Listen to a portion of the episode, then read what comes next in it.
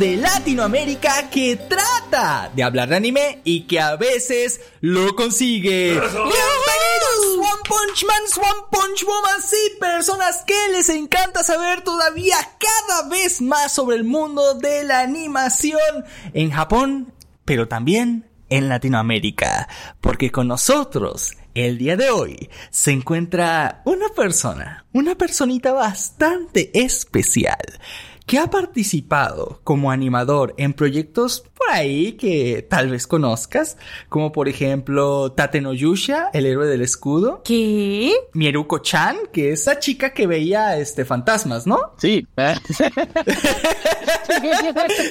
Bungo Stray Dogs y Sekayo Jisan, Boruto, tan querido por la comunidad, y otros como Zombieland Saga, con más de, creo que son ya más de 20, ¿no? Animes en tu haber en los que has participado. Sí, sí, más de 20 eh, también ya anunciados y como 10 más en próxima salida. ¡Ay, wow! Con nosotros el día de hoy se encuentra Kuro. ¡Bienvenido, Kuro! ¡Bienvenido! Gracias, gracias. Pues bueno, esperamos que te encuentres bien el día de hoy, directo desde Argentina, ¿no? Estás ahorita por allá. Exactamente, Argentina, Buenos Aires. Aquí hay un par de cositas que nosotros quisiéramos preguntarte. Obviamente, bueno, también cabe resaltar que no mencioné todos los animes en los que él ha participado, porque son bastantes. Pero bueno, de toda esta lista, tú participas en los animes, pero también los ves, vamos a suponer, tú, tú te, te asignan para un proyecto, lo vas, lo trabajas un ratito, haces tus cortes y luego ves el mismo anime o dices, eh, solo si me gusta. Eh, no, por lo general, en la mayoría de casos, veo el capítulo en el que participé, veo mi animación como quedó, busco los créditos y no me relaciono más con, con ese anime. De hecho, fíjate que ese tipo de forma de, digamos, de actuar lo he visto un poquito también con los actores de doblaje. Mm. Porque ellos hacen algo muy parecido, ¿no? De que ellos doblan y a veces nunca ven la serie en la que Sí. participaron. Lo único que ven es los cortes de sus personajes y dicen, ay, ahí estuve ya. Claro. Entonces, este, por eso también pensé, los animadores harán casi como, como lo mismo. Y de los proyectos que has participado, ¿cuál podrías decir que eh, fuera de la parte en la que tú participaste genuinamente te gustaba ese anime? ¿Hay? Me gustó cuando trabajé en eh, Digimon, trabajé en un Digimon, es como una remasterización de, de la primera, de Adventure, pero que le hicieron creo que en el año 2020. Sí, 2020 me Mm, parece. Sí, creo que fue 2020 cuando hicieron la remasterización. de- Y de esa, esa fue posiblemente de mis primeras escenas que más me gustó trabajar. Ay, qué bueno. ¿Tú habías visto el Digimon, el anterior, el de los 90? Lo vi de chico y lo vi cuando no sabía ni qué era anime. Televisión de aire, ¿no? Que en aire un día estaban peleando contra el enemigo final y al otro día te reiniciaban. Ah, sí, reiniciaba todo y ya te perdí. O se lo sentaban de plano. Bueno, en Zombie Lanzada, Zombie Lanzada sí lo había visto. Había visto la primera temporada y trabajé, pude trabajar en la segunda y la segunda la vi también. Ay, qué bueno. Tate no Yuya eh, también lo había visto. Ahora que estoy haciendo memoria, eh, lo vi, vi la primera temporada, la segunda, vi lo que trabajé y después creo, creo que no hay más nada por ahora. Eh, y después de lo que trabajé creo que no, no vi nada más. creo que eso Después eh, Mieruko-chan no, no me gustó mucho. O sea, está, creo que está bueno. Llega un momento en el que vos trabajás tanto en anime que ya no, no, no querés ver anime. es Eso me pasa en Panic Flash. te aburre. O por ahí yo, a mí me pasa a veces de tanto trabajar cuando veo anime, eh, que veo el dibujo como el boceto, ¿no? Como veo mi trabajo, veo el, el- en vez de verlo pintado, lo veo como con las líneas negras, las líneas azules, las líneas rojas que significan luz, las líneas azules sombra. Lo veo como el proceso, no veo el, el anime. Eh, eh, no ves el producto final, Claro. sino que en tu cabeza es como de, ah, aquí le hicieron así, le, le hicimos así. ¿no? Claro, o veo una, una escena así media complicada, yo que es un personaje que tiene muchos detalles, ropa, y digo, fa, qué doloroso habrá sido para el animador hacer eso. no, ya no, no me centro. Ahorita precisamente hablando, ¿no? De que, de que si te gusta el anime, bueno, que de los que ves al menos y todo, porque yo no sé la historia, yo, yo voy a hacer referencia a un capítulo pasado que tuvimos, que creo que fue el capítulo 27 o 28, en donde estuvimos hablando con Miguel Chan, que precisamente nos habló de ti. Ah, sí, fue en el 20 y en el 27. Yo me acuerdo que él había mencionado que él aprendió parte de sus inicios en animación casi en su mayor parte gracias a ti. Entonces ahí nosotros nos entendimos cómo fue que Miguel entró en la industria. Pero aquí la pregunta es, tú, que lo introduciste a él.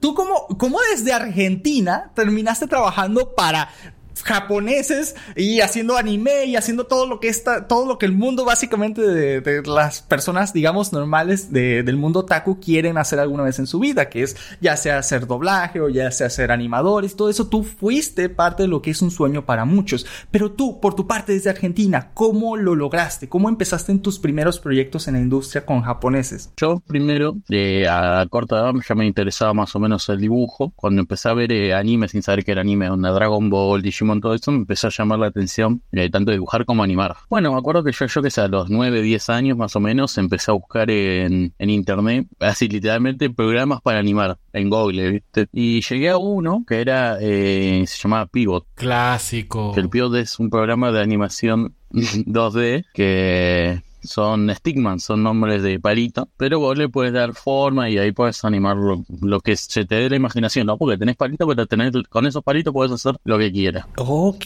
yo lo único que llegué a conocer fue el Flash, creo. Bueno, también el Flash, también hubo un poco de participación ahí. Bueno, buscando eso, encontré un foro y era bueno de pivot y era eh, hispano, creo que el administrador era de España, había gente colombiana, gente de, Chile, Brasil, había gente de todos lados. No sabía animar un carajo, porque para animarlo tenías que saber obviamente los 12 principios de animación, entonces yo no sabía un carajo, era un nene de 9, 10 años, no me acuerdo. Ya estaba feliz con mis tics de Goku. en el proceso de aprender eh, hubo muchas veces que de ese foro me, me bañaban me baneaban porque, claro, yo era un pendejo, era chiquito. pero te baneaban por flamer o. No, no, no, no, nunca fui. O por troll, por. Por, por, copiar animaciones. No. ah, pues bueno. Me, robaba animaciones desde tiempo, yo que se las, las copiaba por encima y decía, ah, hice esto. Claro, y eran, eh, la comunidad de chica, veían una animación, la conocía todo el mundo. Pum, bañado, yo qué sé, una semana bueno, volvía. Puedo bañado un año, me creaba una multicuenta, ¿eh? por eso también No, vos sos cosas, te registran por la IP, no, de nuevo bañado. Y bueno, llegó un momento que ya después ya más o menos crecí, ya seguía animando y ya había mejorado. Me acuerdo que una vez me, bañaron la cuenta como hasta el 2000, no sé, 2023 creo, incluso capaz, ¿viste? Yo, me acuerdo que en ese tiempo decía, pues no llega mala. A ese punto era un permabaño. ¿no? Pero, claro, era un permabaño. Qué aclaración moral para la audiencia, señores y señores. Está bien tomar material para copiar para hacer tus propios proyectos, pero no los hagas pasar como tuyos, porque vas a terminar baneado hasta dentro del 2023. Y quién sabe si aguantemos otros 10 años. Pero tampoco le diga de que copiar, dile tomarlo prestado, pidiendo permiso, dando eh, crédito. Bueno, ya después ya más o menos fui aprendiendo todos los conceptos básicos de, de animación empecé a mejorar, empecé a ser eh, de a poquito como reconocido en los grupos de animación de esos de, de, Stigma. Después fui conociendo a la comunidad inglesa, ¿no? Porque ahí conocí a una de las personas que es muy clave de cómo, cuando empecé a animar. Uh. Y también de esa época más o menos salió el nombre que es Kuro hoy en día. Yo en esos tiempos he tenido nombres como era chico, así que haber tenido nombres como Brian, animador, Brian, el mejor, Cuando estaba de moda los nick largos, que te ponías XX, eh, el destructor de mundos, XX, dice, entonces... Que, que, aún hay mucha gente que se pone así. Cosas esa gente en juegos en línea. XX-Master 69-XX. Y hubo un tiempo en internet, no sé si ustedes acordarán, que los nick largos dejaron de estar de moda. Mayormente también porque las páginas ya te dejaban poner nick solamente de, yo qué sé, de 4 a 6 caracteres y entonces se, se, perdió. Y llegó un momento que te empezaron a, dejar poner solamente un carácter y sin límite después. No, ya después pusieron eso. No, y ya después pusieron eso también de que tú no podías poner como que carácter especial, arroba, signo de admiración, etcétera, porque entonces como que se confundía con, con el registro, algo así. Bueno, conclusión, que yo en, mi, en mis épocas, ¿no? De estar aprendiendo respecto a anime, cuando me empecé a juntar con unos chicos que vivían cerca de mi casa y ellos en su tiempo miraban Bleach. Bueno, básicamente me lo recomendaron y bueno, hablando de Charlie Charla de cosas de anime, estaban hablando de que quedaría bien ponerle un gato, ponerle Nico. Claro, yo a mi, yo a mi ignorancia digo, bueno, ah, sí, Nico está bueno porque le queda tanto bien como a si es un gato hembro, un gato macho. Y ella me dice, sí, porque significa gato en japonés. Y yo, ah, vine al foro, en su tiempo seguí en el foro de, de Pivo, y hablando con un usuario de ahí digo, che, me quiero cambiar el nombre, no sé qué, porque yo tenía hasta ese momento, yo que sé, Brian, el mejorcito animador.com. bueno, le digo, le vengo con esto, no, no, escuché Nico, que no sé qué está bueno. Más o menos sabía, me dice, ah, ponete Entonces Kuro Neko, que significa gato negro. Gato negro. Ay, flashbacks de Vietnam. Y claro, entonces en ese tiempo creo que el nombre quedó, eh, empezó como Kuro Neko, yo que sé, Pivot. Ya cuando ya me empecé a llamar Kuro, ya fue cuando ya tenía un poquito mucho más de trayectoria animando en, en Stickman nomás. Espera, espera, espera, espera. ¿Cómo, ¿Cómo pasamos del hecho de que, porque estás como Kuro, ¿no? Pero, pero en todos los animes, cuando ves los títulos, bueno, los créditos más bien, puedes ver que cuando te presentan a ti está Kuro A. ¿Qué, qué, qué, ¿De dónde es esa? En el transcurso de ella es que, que estaba eh, volviendo popular bastante YouTube, porque esto fue hace cuando todo lo del internet estaba más o menos iniciando y los animadores empezaron a hacer sus canales de YouTube. Y dije, bueno, me quiero crear un canal y bueno, Kuro solamente no me dejaba poner. Entonces puse, bueno, Kuro Animator, así, ¿no? Eh, Me animaba. Ah, ok. Me puse Kuro Animator. Oh, viene de Animator. Oh, Claro. ahora tiene sentido. Podré dormir esta noche.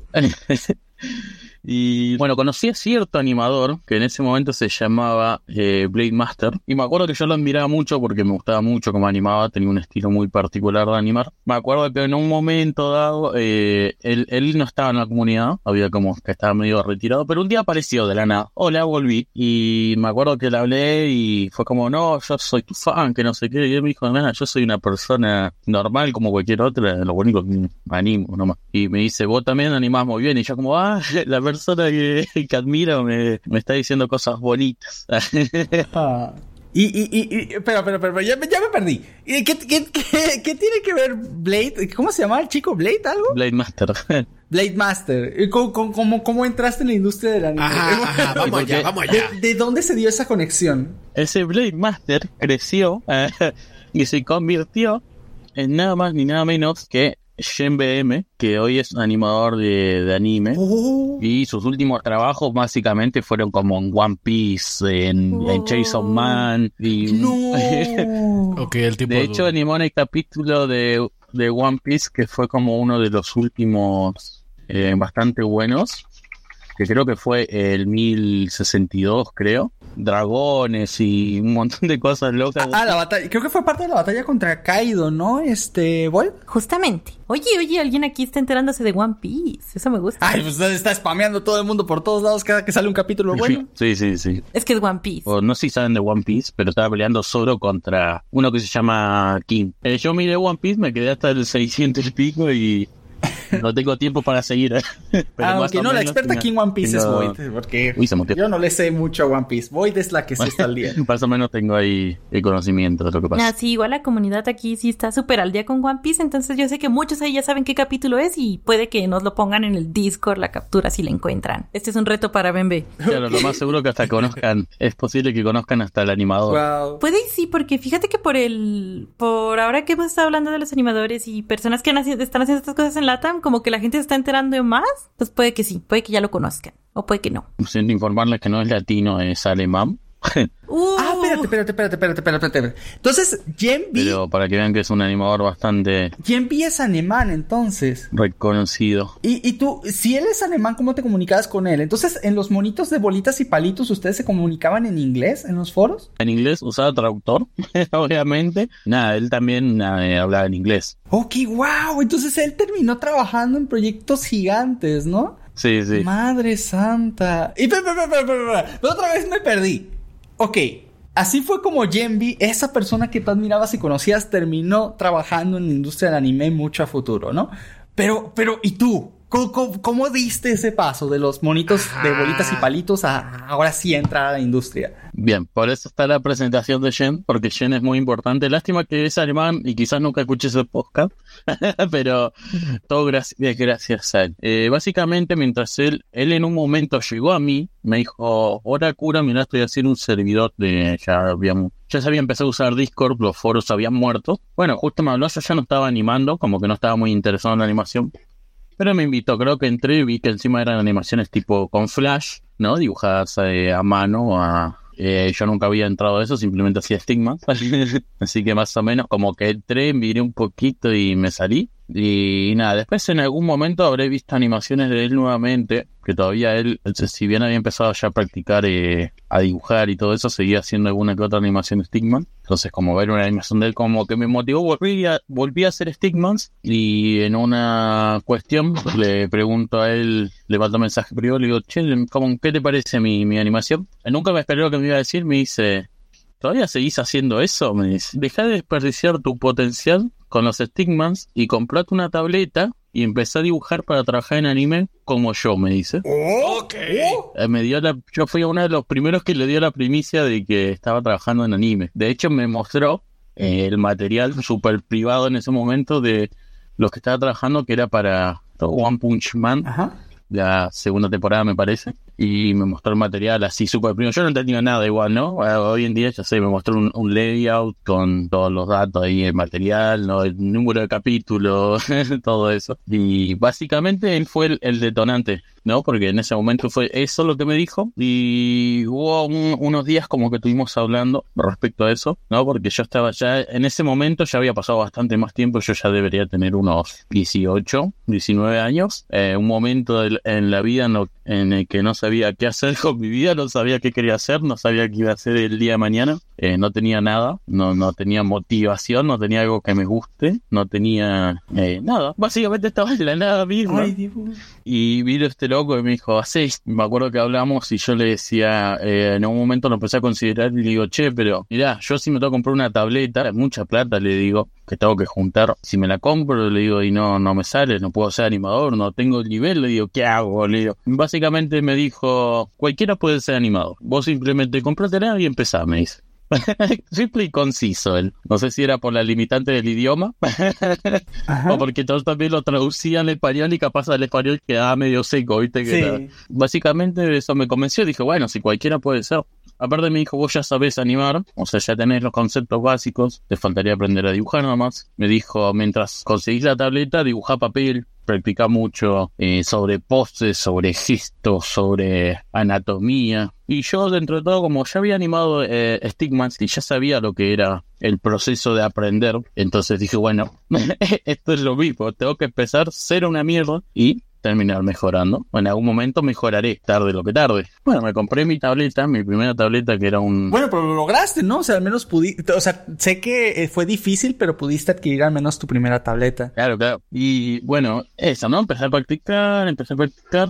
Yo practiqué un año, pasado el año de práctica ya tenía mi primera oferta para trabajar en anime. ¿Y cómo llegaste a esa oferta? O sea, ¿la buscaste tú? ¿Te buscaron a ti? ¿Fue a través de algún tipo de contacto? Por lo general, eh, entrar en el anime se puede entrar por contactos, pero no suele ser lo más normal porque en realidad cuando vos entras por contacto, pues vos puedes decir, bueno, mira, yo tengo este animador, le decís al asistente de producción, ¿no? Yo te voy a decir, bueno, pero este contacto que vos tenés, ¿en qué trabajo? Te va a preguntar. Y si es el contacto que tenés no trabajó en nada, eh, va a ser muy difícil que lo metas. Si vemos también son nuevo, ellos me indagan mucho. Descubrí que la forma de trabajar en anime eh, usando Twitter. Eh, Twitter es donde se mueven los asistentes de producción, directores, casas animadoras, empresas, todo está ahí en Twitter. Eso, mi Twitter siempre estuvo en, en inglés, nunca, casi nunca posté algo en español. Eh, y la mayoría de mis posteos son relacionados a trabajo. El Twitter funciona como tu portafolio de animador. ¿Qué? Mi Twitter hay mucha basura igual.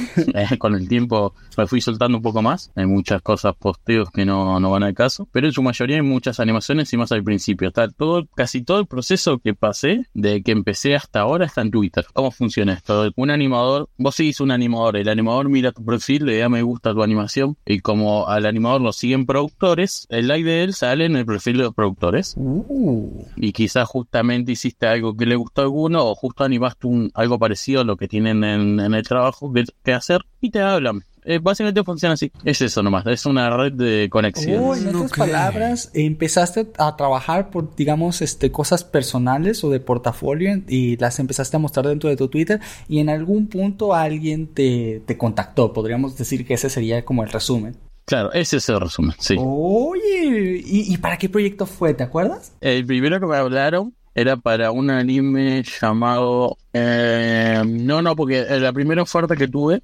de no pude trabajar en ella. Oh, Oh. Y es, o sea, pero porque la rechazaste, se cerró la oferta. Resulta que el estudio está buscando animadores eh, japoneses o con banco en Japón y yo recién empezaba. Oh, ya. O sea, no, no te podían pagar, básicamente. Claro. Oye, entonces, oh, espera, espera, espera. Entonces, tu primer proyecto no te contrataron porque no te podían pagar, básicamente porque no estabas en Japón. Pero para los proyectos de ahorita que, te están contratando, ¿cómo te envían el dinero hacia Argentina? ¿Es a través de PayPal? ¿Es una cosa ahí de bancos? ¿O cómo le hacen? Ahora ahí se puso bueno el chisme. Estamos hablando de dinero. No, no, eh, no me puedes preguntar eso, es ilegal. Ah, ok, ok, ok. No, no, no. No, no, mentira, mentira, eh, broma, broma.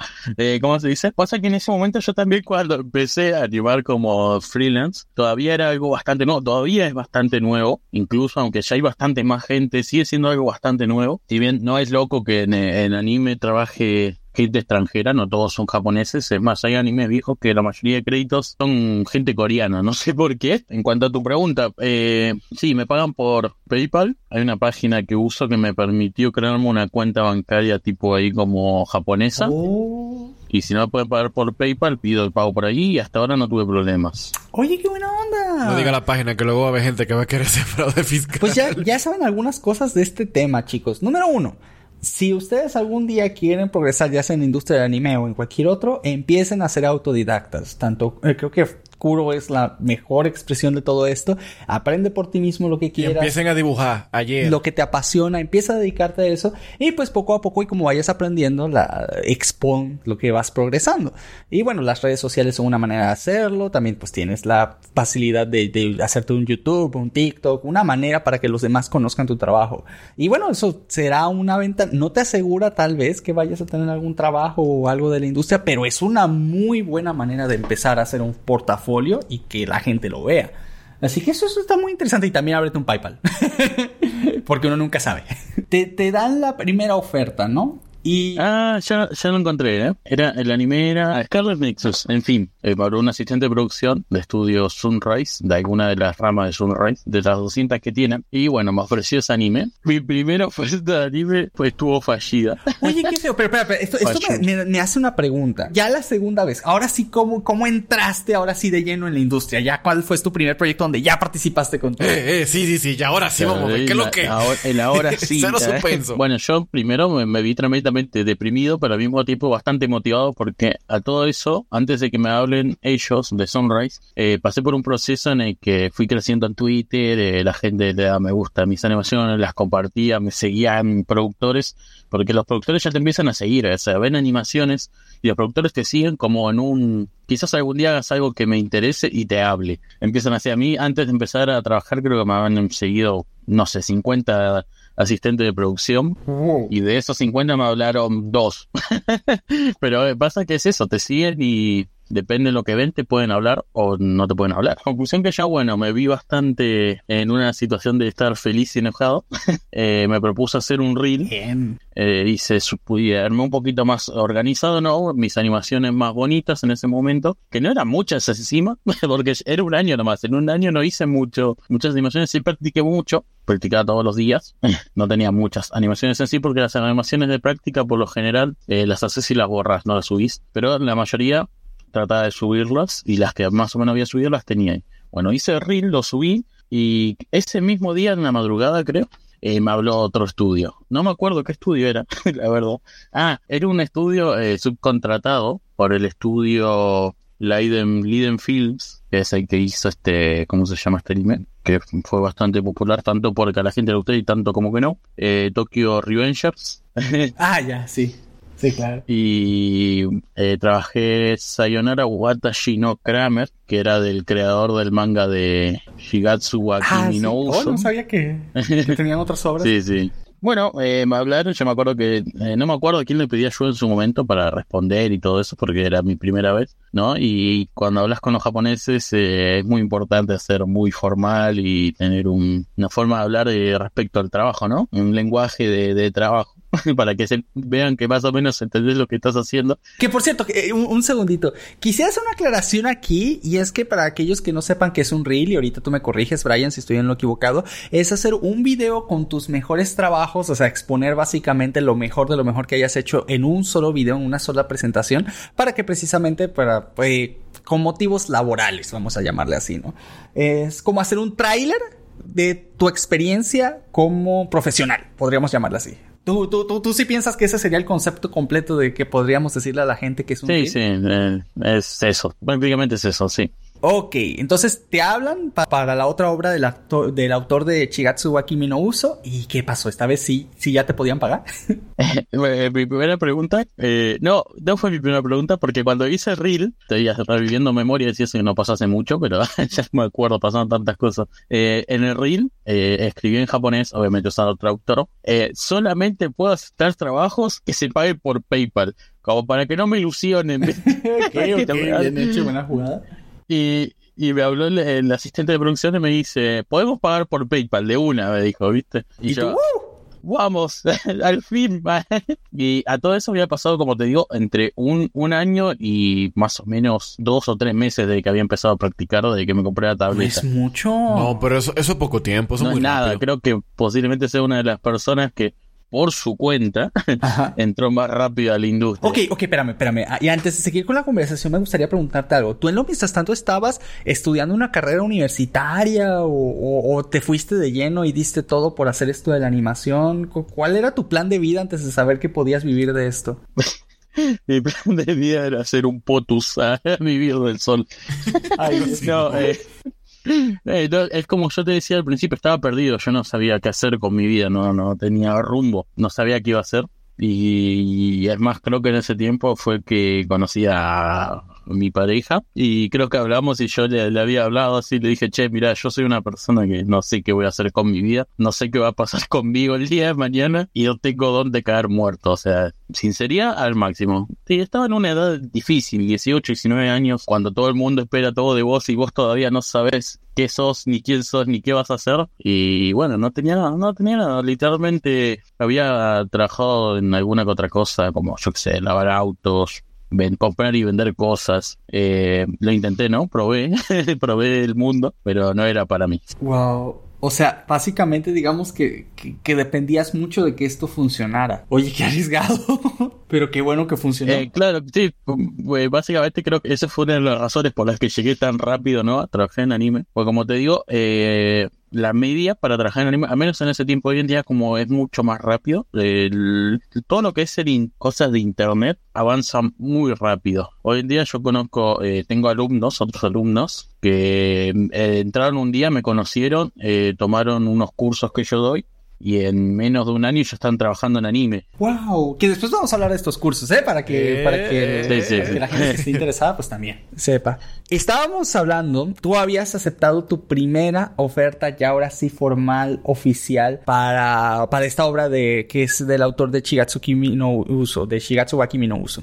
Entonces, entraste ahora sí la primera vez, tu primer contacto, tu primer trabajo. ¿Qué fue lo que te dijeron que tenías que hacer? ¿Se te hizo difícil? Eh, yo tengo una teoría respecto a esto. Y es que yo mis reels, eh, el, el reel que yo hice, que yo subí, era un reel con bastantes animaciones de mucho movimiento, muchas piruetas, mucho acción, ¿no? Y el anime este de Sayonara Wata Shino Kramer es de eh, chicas que juegan fútbol, ¿no? Ok. Yo tengo la teoría de que me hablaron exactamente para que yo anime alguna de esas escenas de las chicas jugando fútbol.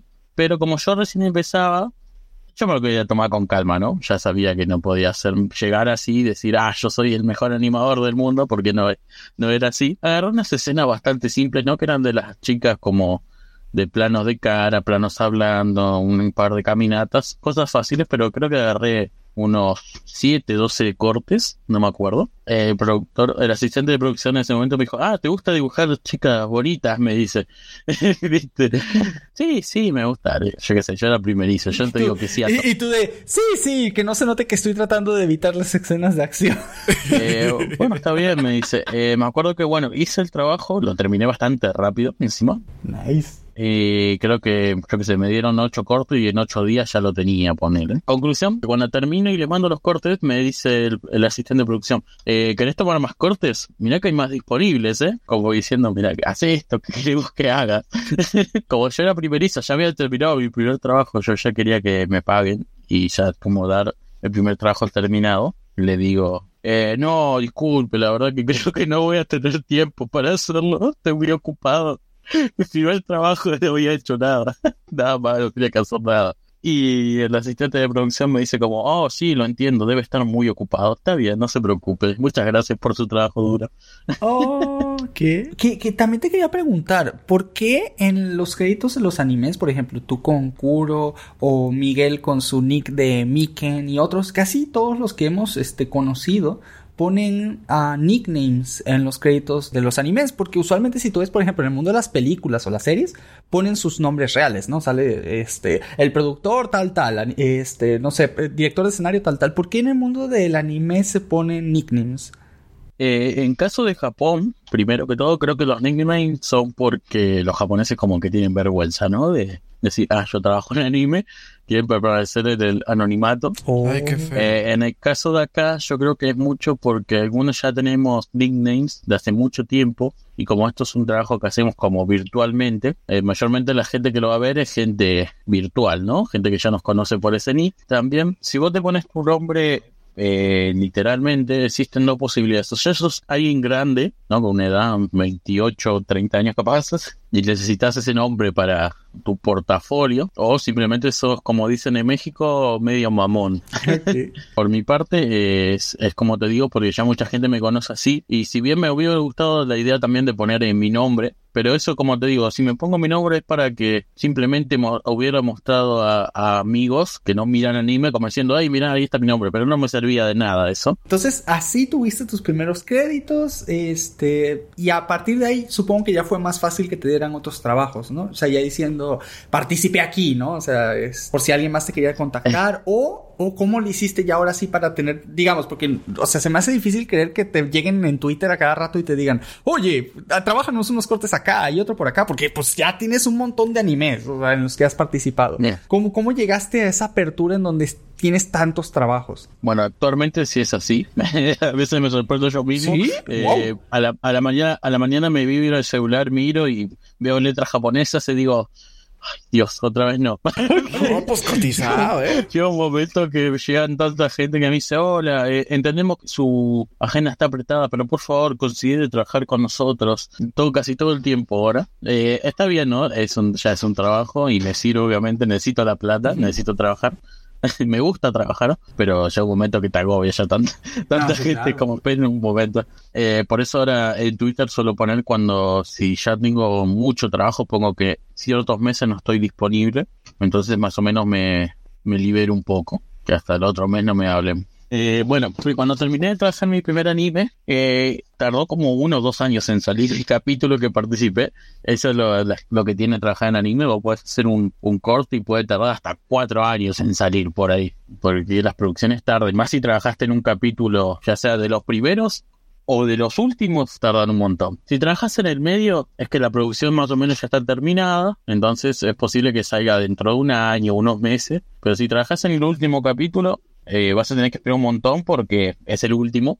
y si trabajas en el primero, recién empieza la producción y vas a tener que esperar el doble. Entonces, bueno, yo terminé de trabajar, trabajé en los primeros capítulos, creo que el capítulo 2. Y claro, yo ya había trabajado en anime, pero como por temas de contrato y todas esas cosas, eh, uno no puede decirlo, no puedo ir a Twitter y decir, ah, yo trabajé en anime sí, y trabajé en esto. Entonces yo ya había trabajado en anime, pero estaba en, una- en un limbo en el que soy animador de anime, pero al mismo tiempo no soy nadie. Entonces esos meses, unos meses que literalmente no, no trabajé en nada, no hice nada, porque literalmente no era nadie, simplemente me cayó una oferta que gracias a mi reel imagino, pero por lo menos ya había trabajado en anime, ya sabía, ya tenía más experiencia al respecto y ya hablaba con otros animadores. En ese tiempo, eh, mi segundo trabajo eh, fue un animador que estaba trabajando en una serie de Yu-Gi-Oh! que en este caso de Yu-Gi-Oh! Sevens, era como un spin-off. Eh, me dice, eh, Kuro, mirá, eh, yo tengo que trabajar en esto y no tengo tiempo, ¿no lo querés hacer vos? Hablo con el productor, me dice, bueno, te pago a vos y te damos los créditos a vos. Yo, bueno, dale, lo acepté, lo ayudé y mi segundo trabajo fue ayudando a un animador. Y ese segundo trabajo fue el primer crédito que tuve, porque ese ya como, ese fue un capítulo más o menos 40 y es como te digo, cuando los capítulos son en el medio, eh, ya eh, va a salir más rápido porque o la serie ya está en emisión o la serie ya está casi terminada. Entonces el capítulo tarda menos. Entonces salió primero el capítulo ese que hice para Yu-Gi-Oh! Que el primer trabajo que yo había hecho. Oh, wow. No, pues ese ritmo si yo me pongo de que animadora para anime cuando No. me retire, que llevo el primer episodio que yo hice. Ahora, ¿qué sigue después de Yu-Gi-Oh? Cuando trabajé que salieron los créditos, eh, la verdad que no me acuerdo. porque fue una seguidilla como de Zombieland Saga, de Miruko-chan, no sé qué más trabajé en ese tiempo, Teppen, creo que siguió después, eh, después Tate no Yuya, y así, es, ahí ya, a, a ese punto, después de los créditos de Yu-Gi-Oh! más o menos, ya empezó, porque eran los créditos, los créditos es lo que a vos te da, ya sos un animador, ya está, ya cumpliste y ya sos un animador, ya salís en los créditos, entonces un japonés, si vos te seguía un asistente de producción que decía, bueno, algún día voy a trabajar con esta persona, y ves que ya tenés créditos, dice, bueno, si ya tienes, le dieron los créditos, eh, porque también vos puedes trabajar en anime, pero eh, si vos trabajás mal, eh, es posible que no te den créditos. Uh, eso no, sabía. Porque tus, porque tus escenas quizás no se usaron o porque hiciste tan mal las escenas que el, que pone los créditos dijo nah. a este que me hizo sufrir no lo voy a poner uy qué mal plan. No pero, así no se, vale porque si una persona usaron su escena por más mal que te nota bien que le quiten el crédito. Sí, eso sí. ya control de calidad. Entonces si vos tenés crédito es como el productor ya entiende bueno este ya trabajó no hizo sufrir a nadie entonces puedo trabajar con él Ok, entonces así fue como empezaste ahora sí de lleno dentro del mundo de la animación. Pero aquí tengo una pregunta.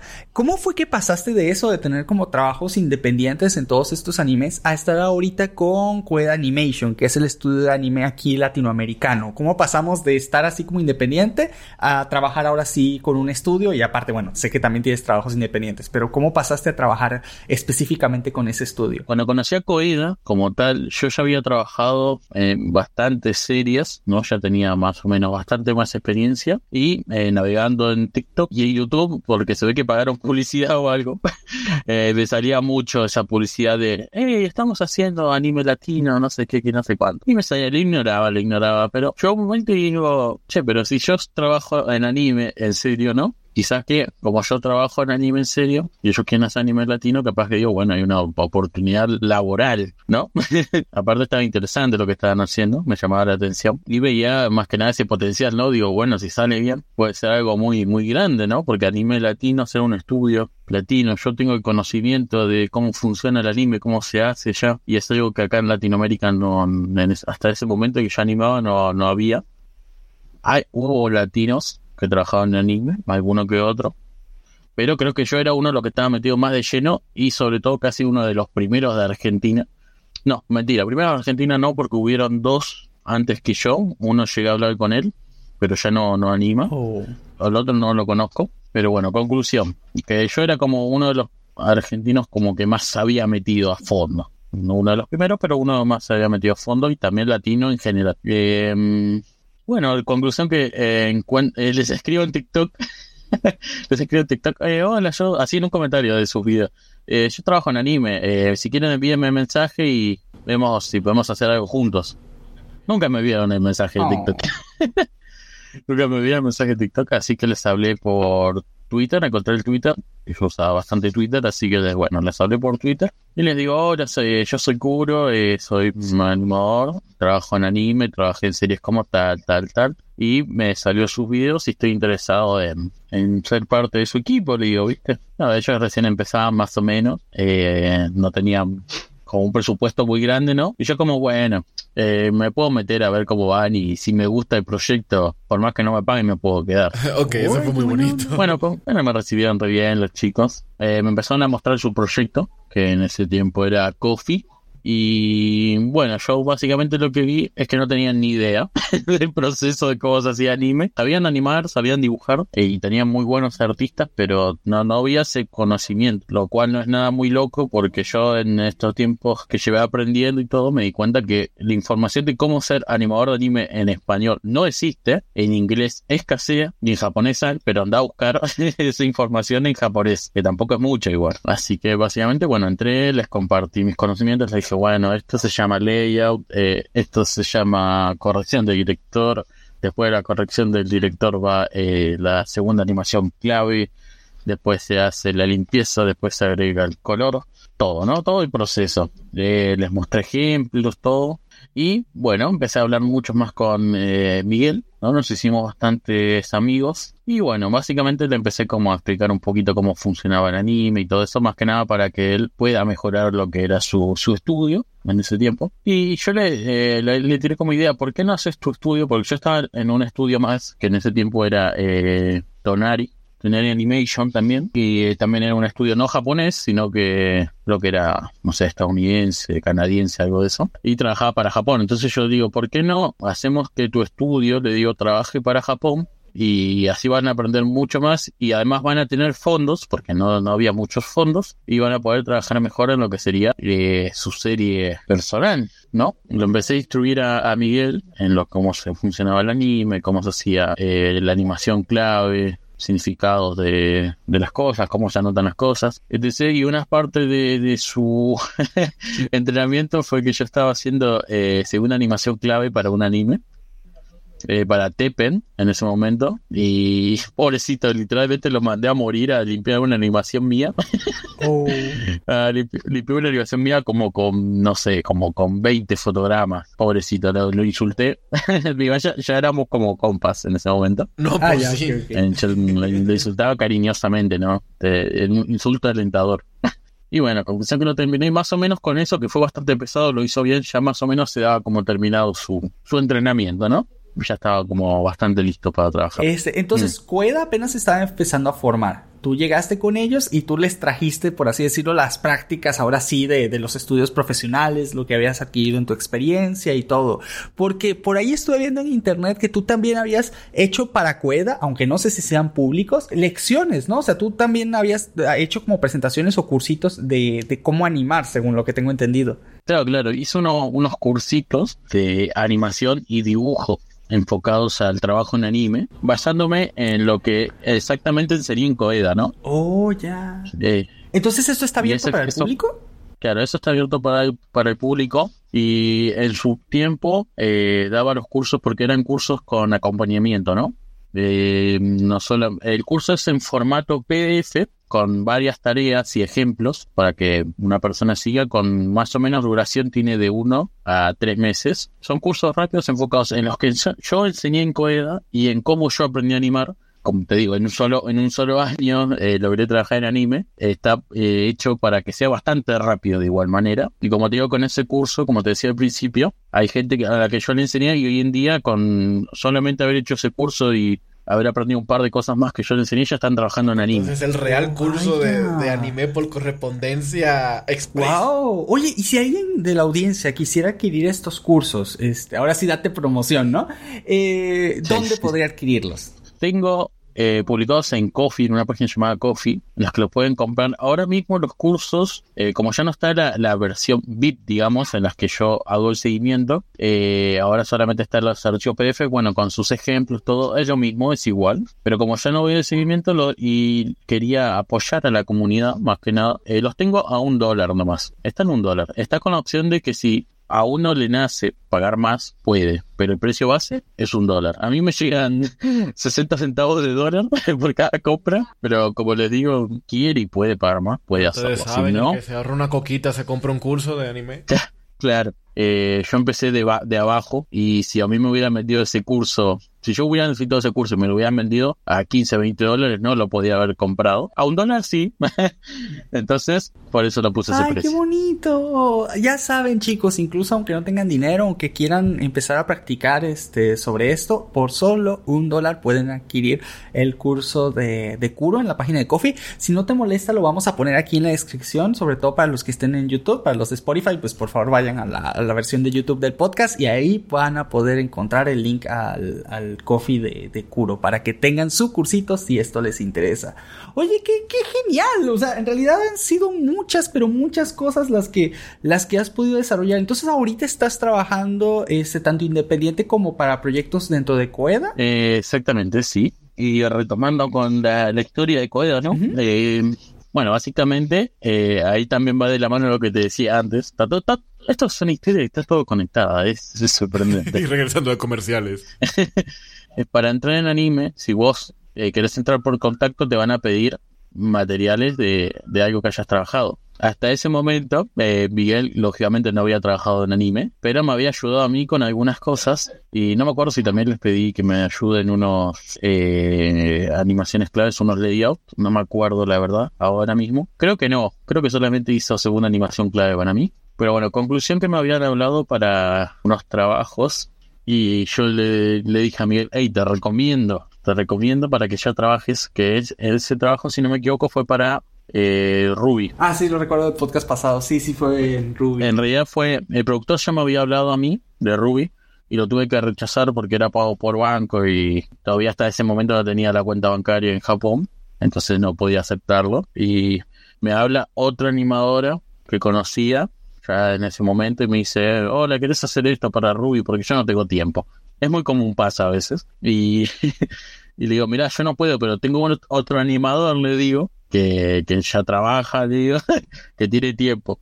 Bueno, vale, que no sé qué, pasame el Twitter, le paso el Twitter y le habla el, el asistente de producción, le dice, hola Miguel, no sé qué, eh, queremos trabajar en Ruby con vos, que no sé qué, eh, tenemos entendido más o menos que ya trabajaste, así que nos te pedimos eh, algunos ejemplos de tu trabajo. Claro, el, el, tipo en realidad no había trabajado, me había ayudado a mí, y cuando vos ayudas a un animador, si no hay un acuerdo ni nada, es lo ayudas y tu nombre no, no está a ningún lado, porque el animador tiene que pedir permiso para recibir ayuda, decir, che, mira, me van a ayudar con esto y vemos si podemos poner los créditos, porque eso es todo confidencial, bueno, puedes andar pasando el, el trabajo de mano en mano, ¿no? Pero bueno, aparte de, del proceso de, aprendizaje en Miguel en ese momento.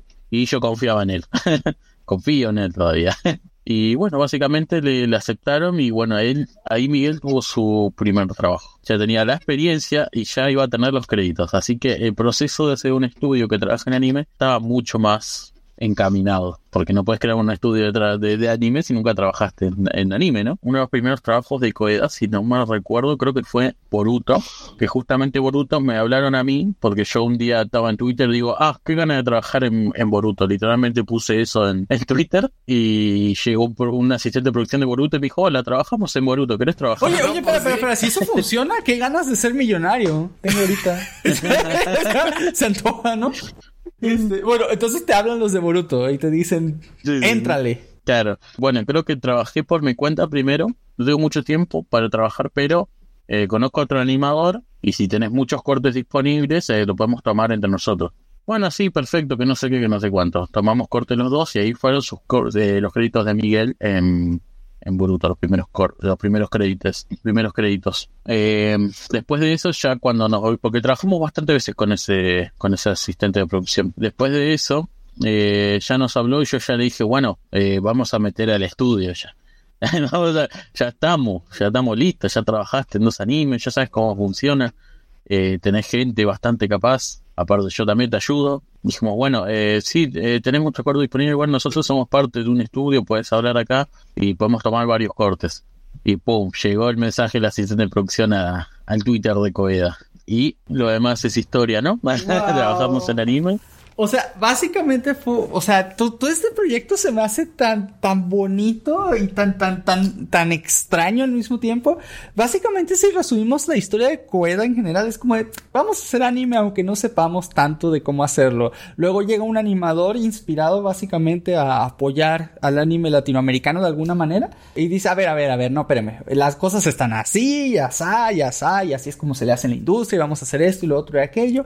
Entrena a algunas personas dentro de del, estudio, entre todos, tanto el animador principal, que serías, bueno, en este caso tú, este, empiezas a hacer cortes para un montón de animes y le das la oportunidad a que se integren a, los nuevos. Y ahora sí que ya todos están más o menos apalancados dentro de la industria. Ahora sí, ¿saben qué? Ábrenle al estudio, ¿no? Y ahora sí, un proyecto que digamos empezó siendo algo como indie, si quieres verlo de esa manera, se empezó a oficializar poquito a poquito dentro de la industria. Se me hace tan loco y a la vez tan interesante. O sea, suena como a ese tipo de historias de Google, donde, donde los tipos se ponen de compas en un garaje y terminan siendo una de las empresas más grandes de, todo el mundo. Entonces, sí se me hace como que súper, súper, súper increíble. Pero una cosa aquí, y curo. Y es que este, todo muy bonito con la industria de anime, pero si tú tuvieras que decir una cosa, ¿qué es lo que menos te agrada de trabajar dentro de la industria de anime? ¿Qué sería? Sería la paga, serían los desvelos porque trabajas en horario Japón, sería el contacto con, la gente de allá. ¿Qué, ¿Qué, es para ti lo que menos te gusta de eh, Ahora mismo te podría decir, en base a lo que estoy viviendo, ahora mismo, es el, horario, el cambio de horario, eh, tener que estar horario japonés, que los directores no se decidan en lo que quieren. Son posiblemente las cosas que más odio. Ah, es como trabajar en Panic Flash. Es como lo que dicen los diseñadores gráficos, que a veces te dicen, métele más diseño. Y tú, pues, ¿qué, qué, qué es eso? O sea, ¿qué, qué quieres exactamente? Ser Es- específico, por favor. Ah, como en Panic Flash. Claro, algo así recientemente, eh, ahora mismo incluso, ya, hoy, Uh. última hora, eh, hice un trabajo en base a un storyboard bastante sucio, bastante malo. Eh, hice todo lo posible, lo ajusté, hice que se viera bonito. Cuando lo envié, eh, resulta que el director dijo, ah, no, no es eso lo que quiero, aunque es exactamente lo que estaba impreso en el storyboard. y me dijo que eh, quiero este y me mandó como una foto real de referencia y era totalmente distinto a lo que pidieron al principio. Oh. Eh, no es algo muy grave, pero cuando estás como medio atrasado con los horarios y encima tenés que responder en la madrugada y mi horario, yo qué sé, yo estoy despierto de temprano y ya de temprano ya es de noche y por más que yo pregunte o quiera hacer algo no me van a responder porque ya están durmiendo seguramente. Pero bueno, se me ha hecho muy, muy interesante toda la historia de cómo pasamos literalmente, cómo, cómo ha sido la proeza de los primeros animadores de aquí de Latinoamérica para llegar allá. Ah, obviamente han habido otros antes, para que no digan que les estamos quitando el crédito. Y creo que es algo bastante increíble, que fue lo que había dicho la vez pasada, y es que se me hace sorprendente que no haya tanto eco de esto en general. Es decir, que apenas vaya viendo que se van publicando, que si una entrevista, que si un, que si un reportaje y, y cosas muy chiquitas cuando para mí al menos se me hace algo bastante pero bastante grande, ¿no? Que ya tengamos en la región animadores que están haciendo los animes que consumimos literalmente todos los meses. Y eso se me hace súper pero súper increíble. Bueno chicos, de verdad nos ha encantado supremamente conocer la historia. Ahora sí que, ahora sí a fondo, ahora sí completa. Pasando de Stickmans a anime. Para que si alguno de ustedes, sobre todo este tipo de historias como las de Kuro, les sirven de inspiración para dedicarse a esto, para, para empezar en algo que les gusta, si es que de verdad les apasiona el mundo del anime, pues bueno, espero que esto sea como también una pequeña ayuda para ustedes. Ya saben, aquí en la descripción van a contar con el curso de Kuro para que lo puedan descargar, aunque sea para que empiecen por algún, por algún lado y Kuro, antes de despedirnos, ¿alguna recomendación que tú le harías a una persona que quiera comenzar dentro de esta industria? Algo que te hubiera encantado escuchar cuando tú estabas pequeño y no sabías qué Más hacer. que algo que me gustaría haber escuchado, es algo que me gustaría haber seguido. Bueno, yo seguí. yo por suerte lo seguí.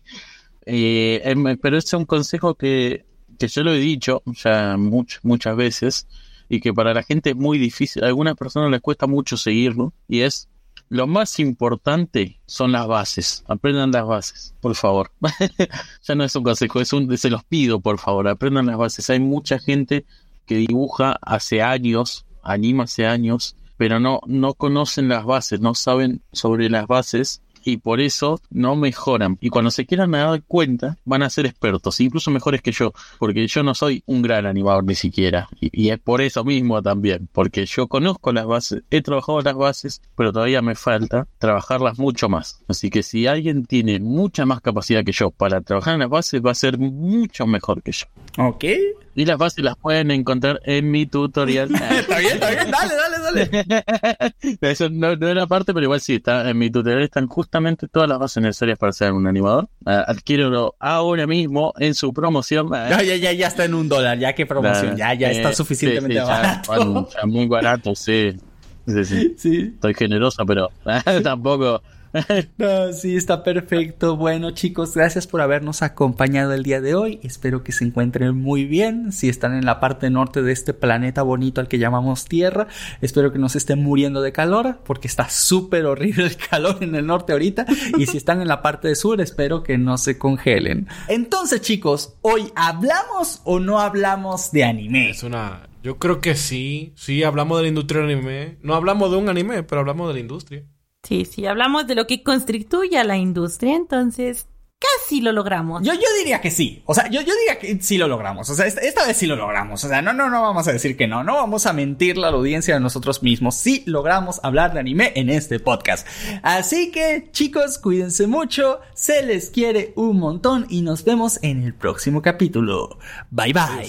Chao, Su. Chau, chau. La contraseña de mi computadora es manteca. Espérate, ¿eso es en serio?